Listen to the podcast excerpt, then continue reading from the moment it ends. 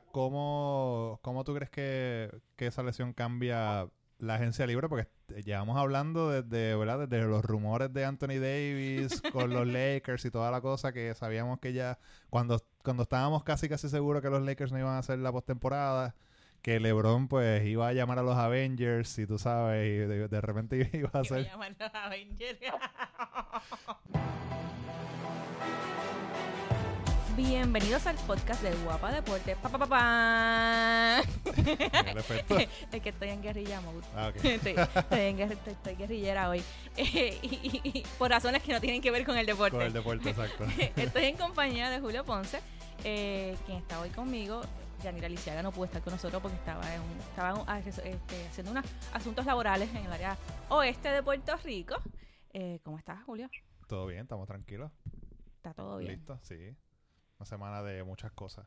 Todo a la misma vez, sí. Sí, por eso estaba grabando un poquito antes este podcast, ya que vamos a estar, bueno, yo voy a estar Tú vas a estar, exacto. Carla lo- Yo no- lo más probable esté en un hotel Ah, mira qué bien. el jueves. Andando en un hotel Mira qué chula, celebrando. qué bien. y yo voy, pues, yo voy a estar celebrando con la nueva Miss Universe que se va a coronar el jueves. Así que este por eso estamos eh, eh, grabando hoy martes. Así, así mismo es. Hoy es, un, hoy es un día que vamos a hablar de baloncesto porque la NBA está en su mejor momento. Ay, me gusta cuando hay sangre corriendo. Viste, te dije, estaba en Tita Guerrilla hoy. Sí, sí. Y también vamos a hablar sobre, sobre la Oficina Nacional Antidopaje en Puerto Rico que fue constituida y que Yamaira Muñiz en el vocero eh, reseñó ese, eh, ese, ese nuevo paso, ¿no? Dentro de- del dopaje en Puerto Rico de nuestros atletas. Pero antes, vamos, a- antes de hablar de, de dopaje y hablar con Yelena, es que tenemos, tenemos a- eh, como invitada en el podcast a la vicepresidenta de la oficina, Yelena Hassim. Eh, y antes de hablar con ella, tenemos que hablar de NBA y tenemos... ¿Y a quién más vamos a tener aquí? A- ya, ya yo no lo considero un invitado. O sea, para mí él es como que parte del No, podcast. sí, el experto el de experto NBA de de aquí. NBA de aquí, Javier Álvarez, de Sportology, que va a estar hablando acerca de esa final, que ahora se puso interesante para mí. Ahora fue. Ahora fue que se puso chévere. ¿Cómo estás, Javier? Saludos muchachos, estoy muy bien, un placer estar nuevamente con ustedes para hablar del NBA y esto está súper caliente. Sí, mano, eh, revi, re- revi- ok. Con este, part- con este, par- con este partido, eh, este último partido, hace, a- ayer, estamos grabando hoy martes, eh, reviven los Warriors, o sea, te- los Warriors, los Warriors, eh, vamos a ponerlo así, eh, ¿tienen el break o este es el último aletazo antes de morir ante los Toronto Raptors? Ah, yo, qui- yo quisiera pensar que si los Warriors van a sacar ese corazón de campeón y van a lograr sacar ese sexto partido que obviamente que es en su casa, tienen una oportunidad real y genuina de, lograrlo. Y que después en ese séptimo partido la magia de Clay y de Kerry van a salir y se van a robar el séptimo en la carretera. Pero la realidad es que yo veo yo veo esto muy difícil. Yo veo unos Warriors que, que se ven cansados. de- lo- los jugadores de rol no están produciendo lo suficiente y, y veo un equipo de Toronto que está súper inspirado, los jugadores de la banca haciendo una labor espectacular, eh, un país completo motivado detrás de ellos. Eh, está complicado para los Warriors, pero como dicen por ahí, nunca subestimes el campeón, el, el corazón de un campeón. Estos Warriors todavía le pueden dar vuelta a la serie y más ahora que tienen quizás esa motivación de hacerlo por, por Durant. Eso te iba a preguntar, ¿cómo, cómo, cómo cambia la lesión de, de Durán? ¿Cambia eh, la estrategia de los Warriors? Ya sabemos que ya jugaron una parte de los playoffs sin él, pero ahora definitivamente, o sea, con, con, ese- con esa lesión en el tendón de Aquiles, definitivamente, o sea, no se puede contar con él ni tan siquiera para la próxima temporada. Ajá, no, para, para mí eh, fue terrible. Lo, lo que le pasó a Durán, eh, él hizo todo lo posible para regresar. Yo creo, y entrando ahí un poco, saliendo un poco del, te- del tema, entrando un poco a lo de la lesión, eh, para mí, yo, yo no estoy muy seguro de que él debió haber intentado jugar en, en- en un episodio anterior. Precisamente estábamos hablando de que la lesión de él, más que de pantorrilla, parecía de- del tendón de Aquiles. Eh, sí parece que resultó ser de, de pantorrilla, pero parece que el tendón estaba algo lastimado y terminó por, por romperse, eso es lo que aparenta. Yo no sé cuánto cambie esto la serie, porque en realidad pues los Warriors no habían contado con él. Lo que sí puede cambiar quizás es el mindset del equipo, que ya no están esperando a que Durán venga a salvarlo. Y ellos saben que si van a ganar tienen que hacerlo eh, sin Durant. Eh, así que yo, yo creo que esa es la situación. Si van a ganar y van a darle vuelta a esta serie, tienen que hacerlo con lo que tienen y tienen que buscar la manera de detener a los Raptors. Eso, eso primero, esos 12 puntos, ¿verdad? 12, 15 puntos, ¿verdad? Fue lo, lo, lo, que anotó, lo que anotó Kevin Durant prácticamente en el primer quarter, prácticamente fue la diferencia en, en, casi todo el juego, ¿no? Ajá, ajá. Sí, pues yo estoy muy de acuerdo. Yo creo que la, la, la ventaja inicial de los Warriors se debió en gran medida a, la gran actuación que tuvo Durant, que anotó 12 puntos en solamente 11, 11 minutos de, de, acción. Eh, aparte de la energía, el efecto que tiene un jugador como Durant, que abre muchísimos espacios para que Kerry y el propio Thompson y Draymond Green puedan atacar el canasto, puedan tomar triples, en el caso de, de Thompson y de Kerry, más cómodo, eh, los llevó a esa ventaja que al final, como bien tú dices, al final del juego resultó importantísima para ganar porque terminaron ganando por solamente un punto.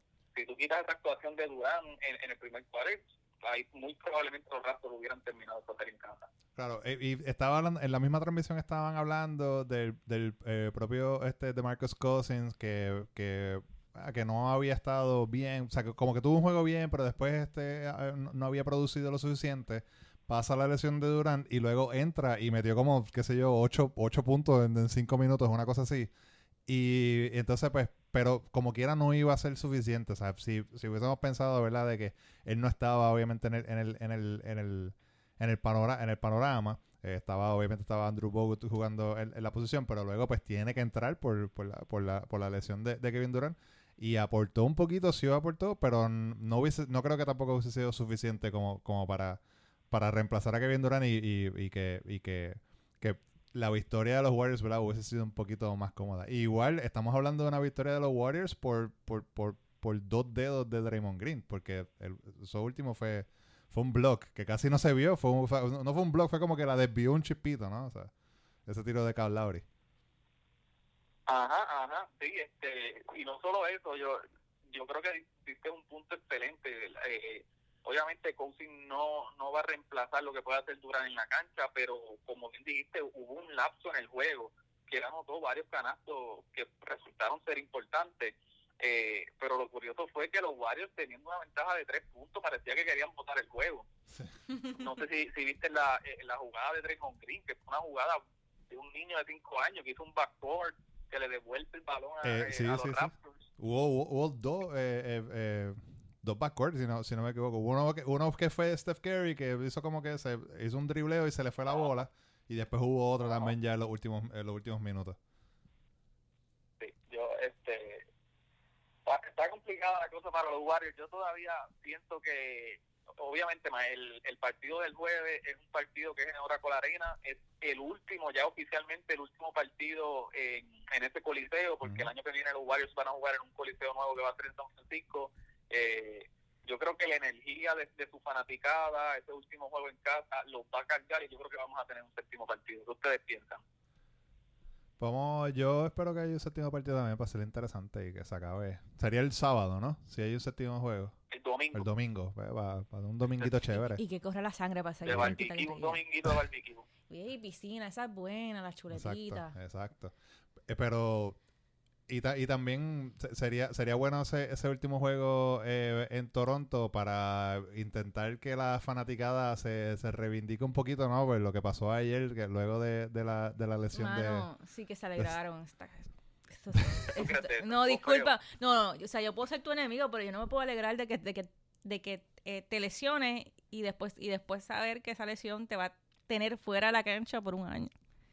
No sé. no eh, sé hasta, hasta, dónde, hasta dónde uno es, uno es uno es fan, uno y, es fan y, y, es hater, ¿no? es, es, eso, ¿no? Esa, esa, esa, esa, esa fina, fina línea, ¿no? yo creo, yo creo que esa reacción de mucha gente, maybe quizás fue como que en el, en el momento, ¿no? Como dicen en inglés, the heat of the moment. Como que tú estás ahí y de repente ves que este tipo que te está matando y sabes que fácil, anoche metía 50 puntos y lo dejaban. Que de repente no va a jugar, como que pues, está, pues es como que, qué bueno, no va a jugar, pero después tú te das cuenta, pero espérate, güey, tiene la pierna fastidiada ya, esto puede ser peor todavía. Y ahí, ahí quizás es como que, diablo, maybe no, tú, maybe no debía aplaudirlo. Están los haters, obviamente, que, que, que estaban súper contentos.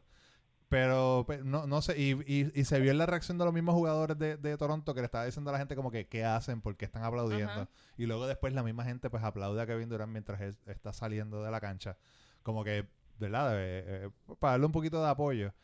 Pero no, no, no sé si, si se le puede se le puede se le puede achacar a la, a la fanaticada en general como que ya lo que malos son quizás lo- veo que maybe fue como que quizás un poquito más la. El, el- el- momento no de, de, de ver como que ya lo veo ok pues no va a jugar es un, es un, un jugador bueno es menos verdad que, que, que me podría este que me podría afectar pero después te das cuenta como que quizás no debía haber Tenido no esa debía- reacción. esa- esa- no, no debía aplaudirlos que, que, que, que se, que, que se lesionara. Y también de que obviamente la gente no sabe cómo iba a ser, o sea, la, la, el extent, ¿verdad? De cómo iba a terminar la lesión. Sí, yo estoy, yo estoy contigo. Yo lo veo igual que tú. Yo creo que fue simplemente una reacción del momento. Luego como que la gente se da cuenta y hasta Drake, que, que Drake ha sido bastante bulero en esta temporada. Este, se llevó las manos a la cabeza, se veía en su cara que en realidad sí estaba preocupado por Durán, así que yo creo que sí, yo creo que fue la reacción del momento y después la fanaticada reaccionó bien y le dieron un stand innovation cuando él estaba saliendo de la cancha, así que no big deal here. Y ahora, ¿cómo, cómo tú crees que, que esa lesión cambia la agencia libre? Porque llevamos hablando desde, ¿verdad? Desde los rumores de Anthony Davis con los Lakers y toda la cosa que sabíamos que ya cuando, cuando estábamos casi casi seguros que los Lakers no iban a hacer la postemporada, que LeBron pues iba a llamar a los Avengers y tú sabes, y de, de repente iba a Iba a hacer... llamar a los Avengers. De, de repente, de repente iba a ser, tú sabes, un super equipo. Y Kevin Durant siempre como que su nombre estaba por ahí. Iba a ser obviamente uno de los, de los, de los agentes libres más codiciados. Y ahora pues eh, el panorama, c- ¿cómo crees que cambia? Y antes de entrar en eso, Julio, déjame felicitarte porque yo creo que tú fuiste de los únicos que vio en el panorama que a los Warriors le, le, le iban a ganar en esta final. Tú- obviamente tú escogiste a mi Yo cogí a mi boca, ¿cierto? claro, él iba a ganar. Hay que dártela. No, o sea, pues, Este, ¿qué puedo decir? mira, lo de lo de la agencia libre, hermano, cambia pero por completo, ¿sabes? Esta eh, Durán era la ficha más importante. Es básicamente el caso de cuando LeBron James entra a la agencia libre. Que lo que haga LeBron va a determinar todo lo que va a suceder después. Durán es, probablemente ahora tú puedes decir, tú puedes hacer el argumento que ya Durán es, es el mejor jugador del mundo. Eh, y donde él firmara, muy probablemente iba a determinar quién iba a ser el próximo campeón. Si se quedaba con los Warriors, pues los Warriors eh, se mantenían como favoritos. Si se iba para un equipo que, estaba una pieza de un campeonato, pues ese otro equipo se iba a convertir en el favorito. Yo creo que lo cambia todo, eh, le da más valor a, a otros agentes li- a otros agentes libres como quizás un Jimmy Butler, un Clay Thompson y, y cambia el panorama, bueno, ahora hay que esperar un año completo para ver qué equipo se arriesga a darle tanto dinero a un jugador con una lesión que, que son muy pocos los jugadores que se han recuperado bien de ella y han regresado al, nivel que exhibían antes de la lesión. Y hay que tomar en cuenta que ya duran paso los 30 años, así que es, es fuerte, es fuerte la lesión y es muy triste. ¿Tú crees que crees que debió jugar Kevin Durant o crees que debía, debió haberse aguantado? Bueno, eso, eso es un de- el debate más interesante que ha, que ha habido durante el día de hoy. Y es que precisamente esto se parece mucho al, al caso de Kawhi Leonard con, con, con San Antonio. O sea, los doctores del equipo de San Antonio le dieron la luz verde de que sí, él estaba listo para jugar, pero tú eres el que conoces tu cuerpo, el que cuando va, va a la cancha a, a probar si su cuerpo está en una óptima condición para salir a jugar, eres tú, tú, tú eres el que siente lo que está sucediendo y si tus doctores también te dicen que es un poco arriesgado, tienes que pensar en ti. Yo creo que, que en el caso de Durán, yo no sé si a ustedes lo, les pasó, no sé si era más el miedo ya que yo tenía de, de- de la lesión que tenía, pero yo lo veía hasta como que caminando raro desde el principio No, del partido. Digo, lo que, di- y, ya, y ya viéndolo desde la perspectiva de que, de que, de, de que hay un atleta cercano a mí, es que la fanaticada está pidiendo que tú estés en cancha. Tus compañeros están pidiendo que tú estés en O sea, probablemente te están diciendo que te necesitan en cancha. Tú tienes un dueño que te está diciendo te necesitamos en cancha. El doctor, viendo el resultado. el doctor, de- el doctor te está diciendo probablemente que sí puedes jugar. Ujú. Tú sabes que tu La cuerpo, que tú, tú sabes que tu cuerpo no está al 100%, que tú tienes a lo mejor el pie hinchado, que tú necesitas refuerzo extra quizás para poder jugar en ese pie, que tú necesitas ciertos masajes después del juego, que a lo mejor necesitas pastillas para la recuperación después del juego, o que necesitas alguna inyección para aliviar el dolor después del juego. Pero cuando el que te paga tiene una certificación de que el doctor dice que sí, tú puedes jugar, tú no tienes muchas opciones. No sé si es el caso de Durán. O sea, porque no sabemos si, si, si es el caso de Durán. Pero, pero también a la hora de, de ver qué propició el que un jugador entrar a cancha, eh, no necesariamente es porque el jugador dijera "Ay, yo voy a jugar como quiera. Es todas las variantes que pudieron haber, haber, haber alrededor de él. Y vuelvo y repito, si él, créeme, que si el doctor le dice al equipo que él puede jugar, o sea, la, la presión sobre atleta, que un atleta puede jugar, la presión sobre el atleta es, sumamente grande y no te queda, no te queda de otra que ir a jugar. Digo, vuelvo repito, no sé si es el caso de Durán, no sé si es el caso de Durán, pero, pero a la hora de hablar de por qué los atletas deciden competir, eh, no importa que eh, esa es una de las variantes que puede pasar y pasa mucho en el baloncesto. Sí, estoy totalmente de acuerdo contigo. eh, y a eso súmale, con todas las, las presiones que dijiste, que de Marcus Cousins, Kate Thompson, Kevin Looney y el propio André Budala regresaron mucho antes de tiempo con, con lesiones también, que es una, una presión adicional. Pero yo como lo veo es como lo que pasó con, con Leonard. Leonard le dijo, mira, yo no voy a jugar, mis doctores me están diciendo otra cosa, mi cuerpo me dice otra cosa, pero si tú quieres, pues cámbiame. Y hemos visto que un año después, Leonard está a, a, a un juego de, de ganar un campeonato que puede ser que haya tenido la razón. Yo creo que con jugadores de este nivel, ellos tienen bastante potestad de decidir si van a jugar o no. Yo creo que Durán no debió haber salido a jugar anoche. Había mucho en juego. Pero salió. Eh, con eso, obviamente, él, él dijo, ¿verdad? Que, que, que la victoria fue como un shot de tequila. que, que, o sea, Ajá. le, le da un poquito de vida, pero él, él sabe que pues, se va a ver mucho tiempo. Y ayer el mismo gerente general estaba allí casi en lágrimas, eh, llorando. por- No, imagínate, pero que- cuando, cuando dio la, la noticia. O sea, pues, si tú tenías una ficha que lo más probable te ayudaba a dar la vuelta a un 3 a 1, o sea, Durant iba iba a hacer esa ficha, pero ahora pues, como tú dices, eh, está, está difícil la cosa. Yo creo que sigue, el campeonato sigue llegando a Canadá. Y, pero vamos a ver primero lo que pasa el jueves, porque primero se tiene que jugar el sexto juego. Antes de eso. Gracias, este Javier, por haber estado aquí con nosotros en el podcast. Eh, tenemos que traerlo cuando, cuando si ganan los Raptors para y tenemos que hacerte algo. Fíjate, puedo traer bombas. Si ganan los Raptors para ti. Sí, bueno, no, debe- deberían. O sea, o sea, hello. no, pero ya sabes, Javier, te, te queremos aquí, este, dependiendo de lo que suceda, eh, si hay un séptimo partido, después del séptimo partido, si se acaba en el sexto partido, pues te tenemos en el próximo Exacto. podcast hablando de la NBA. Perfecto, pues nos vemos en la próxima entonces. Muchas gracias. Julio, eh, la Oficina Nacional de Antidopaje en Puerto Rico se constituyó eh, recientemente, les podría decir hace unos días, Claro. y, y es que es que la secretaria del Departamento de Recreación y Deporte, Ariana Sánchez Párez, anunció el nombramiento de Enrique Kiko Mendoza, que todos los conocemos por la Academia Beltrán, ha estado, ha estado eh, con la Academia Pero yo Beltrán. jugué softball con él, pero eso no viene al caso. Ah, pues, pues yo lo conozco por la Academia Beltrán. Eh, y junto y junto a él se, se, se nombró un equipo.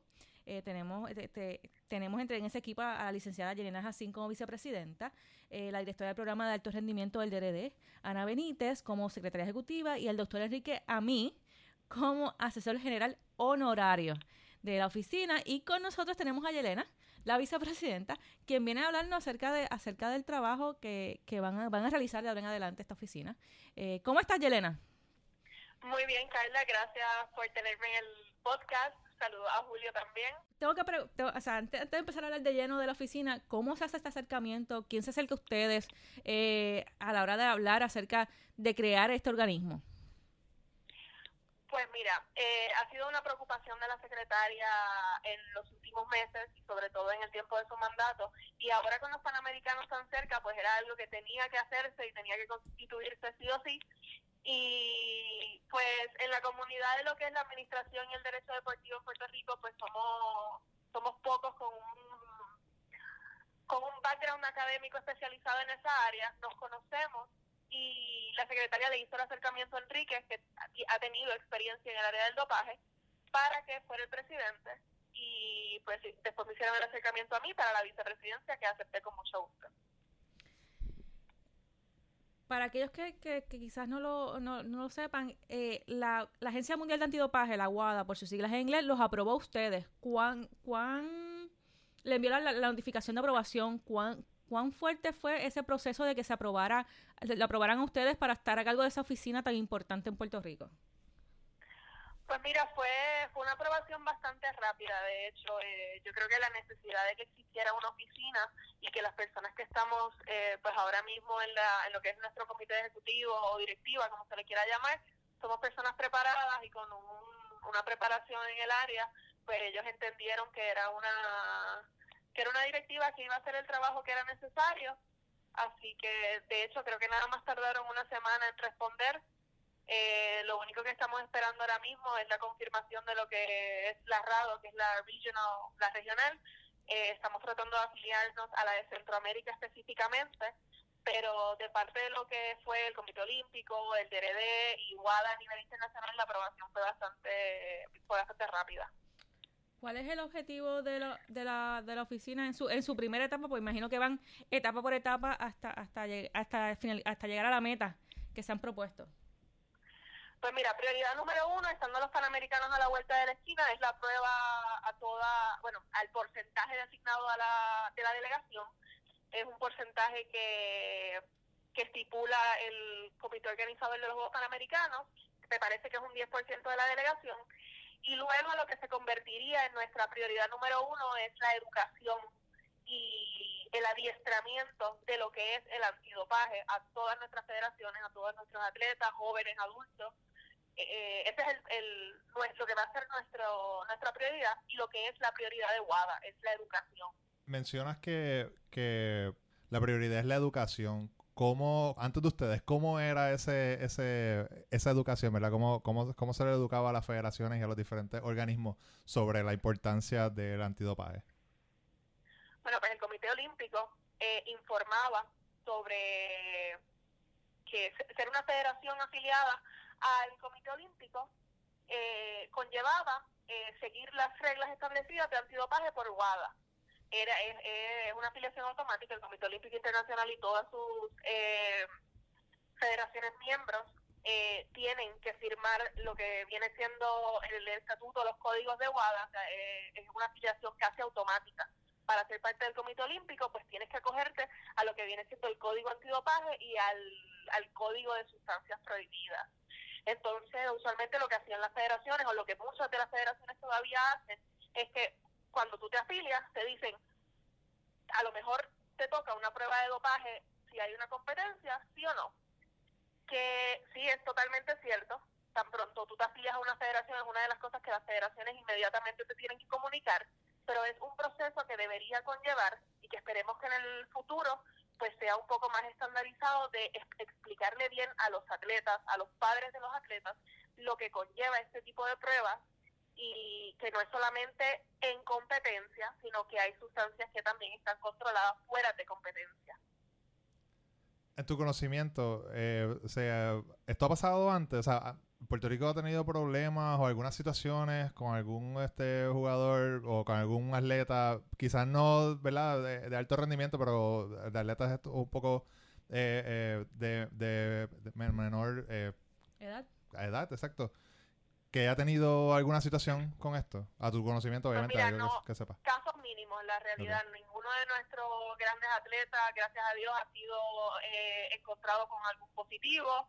Eh, casos menores sí, eh, precisamente por el desconocimiento de lo que viene siendo el, la lista prohibida, como hay tantas sustancias que eh, hay veces que eh, los atletas, por ejemplo, no leen y se quieren tomar un, un anti. Tienes que leer bien el medicamento que te estás bebiendo porque todas esas medicinas con nombres raros, algo va a parecer que está prohibido en la lista y eso es parte de lo que conlleva nuestra educación, es que tanto las federaciones como los atletas tengan conciencia de que existe eh, este código y el manual con la lista de sustancias prohibidas y sepan que en el momento donde te vas a tomar un medicamento, hagas el cross-check entre lo que te estás bebiendo y lo que no deberías estarte bebiendo. Claro, eso, eso es algo, eso es algo que, que quizá la gente malinterpreta, que se cree que cuando hablamos de dopaje es de que alguien se está inyectando una cosa rara eh, en, en- en un baño y lo más probable también puede ser que se, como ha pasado con algunos Un- boxeadores, eh, un- que se comieron un canto de steak, ¿no? Un pedazo No, de no, carne. pero hay, hay- hay un canto, en canto de steak. eh, eh, vamos, Oh, vamos, pero- no, no. Puede, mejor decir que puede ser un medicamento over the counter que tenga alguna sustancia que no está. O, al- Igual, o, o al- o algún alguna eh, batida, por ejemplo. O sea Sí, que sí, sí. Para, Sí, que- sí. para, para, para, pues, pues, este soportar la carga, muchas veces tú, tú pues te tomas batidas para recuperarte y poder, pues esa batida o la batida que te tomas Algo tenía eh, por ahí. algo- algo- la batida de proteína que te toma, pues tenía una sustancia prohibida y por ahí entonces viene y ahí yo creo que yo creo que más bien ese double check es por ese tipo de cosas y no por la carne. No, que- pero- pero- no lo- por la sustancia de la carne. Lo daba como ejemplo, pero o sea, eso es lo que quiere decir, que la gente se cree que es alguien ahí inyectándose una cosa extraña en, en- en- en el baño del estadio. Cuando re- en realidad puede ser, puede ser, igual puede pasar, pero también puede ser como tú dices, una batida en tu casa después de un workout, no chequeaste bien y tenía un, ingrediente extraño. Sí, ese suele ser el caso. La gente usualmente piensa en lo que son, por ejemplo, obviamente lo que es la cocaína o la marihuana, o lo que son las hormonas eh, de crecimiento, por ejemplo. Pero algo como, algo que te regule la presión arterial y el que te regule la, la sangre, el, eh, eso es un- es- está prohibido en competencias en algunos deportes, sobre todo en los deportes, lo que es el golf, lo que es eh, arco y flecha, que son deportes donde obviamente tú te pones tenso, así que si ingieres algo que te relaje, ya eso conlleva un dopaje. Claro. Y, y de hecho, ahora mismo, con todo esto del esports que está creciendo, pusieron la cafeína en lo que es el wash. Todavía no está prohibido, pero pues están mirando los niveles Qué interesante. Y, y que, y que no hay que... la- estos energy drinks son uno de los sponsors más grandes de estos equipos de esports, ¿no? Que, Sí. que Esa es la, la, un- contradicción, ¿no? Que- que- no, que de repente digan, pues mira, sí, la cafeína o, o qué sé yo, en, en tanto nivel, pues podría ser un, como que, pues, pues, se podría ser un cantazo a esa, a esa industria. Otra pregunta que tengo es, esta, estamos en una estreche, una, en una estrecha económica, austeridad por todas partes. Eh, quería que me explicaras de dónde van a salir los fondos para que ustedes puedan hacer ese trabajo de educación y, y las pruebas de dopaje que requiere cada competencia. Pues mira, ya oficialmente se hizo una solicitud de 15 mil dólares al Comité Olímpico de Puerto Rico y una solicitud formal de 20 mil dólares al Departamento de Recreación y Deportes, que sería nuestra base para hacer las pruebas de dopaje en cara a los panamericanos y comenzar a preparar los talleres de educación, eh, eh, talleres para adiestrar a, lo- a las federaciones.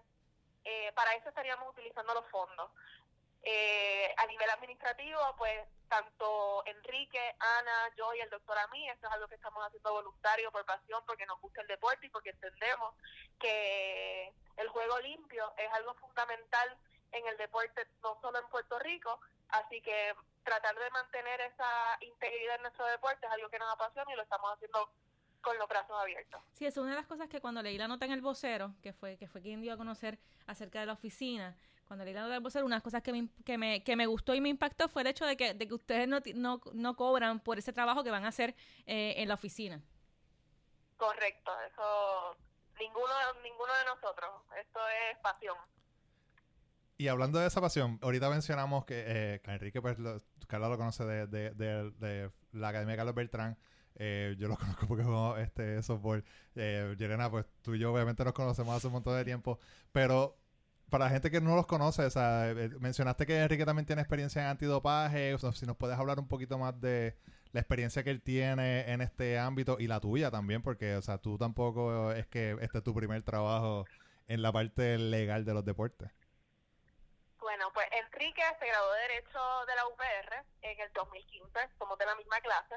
Eh, los dos hicimos nuestra maestría en Derecho Deportivo. Yo la hice en Madrid, él la hizo en la Universidad de Columbia en Nueva York.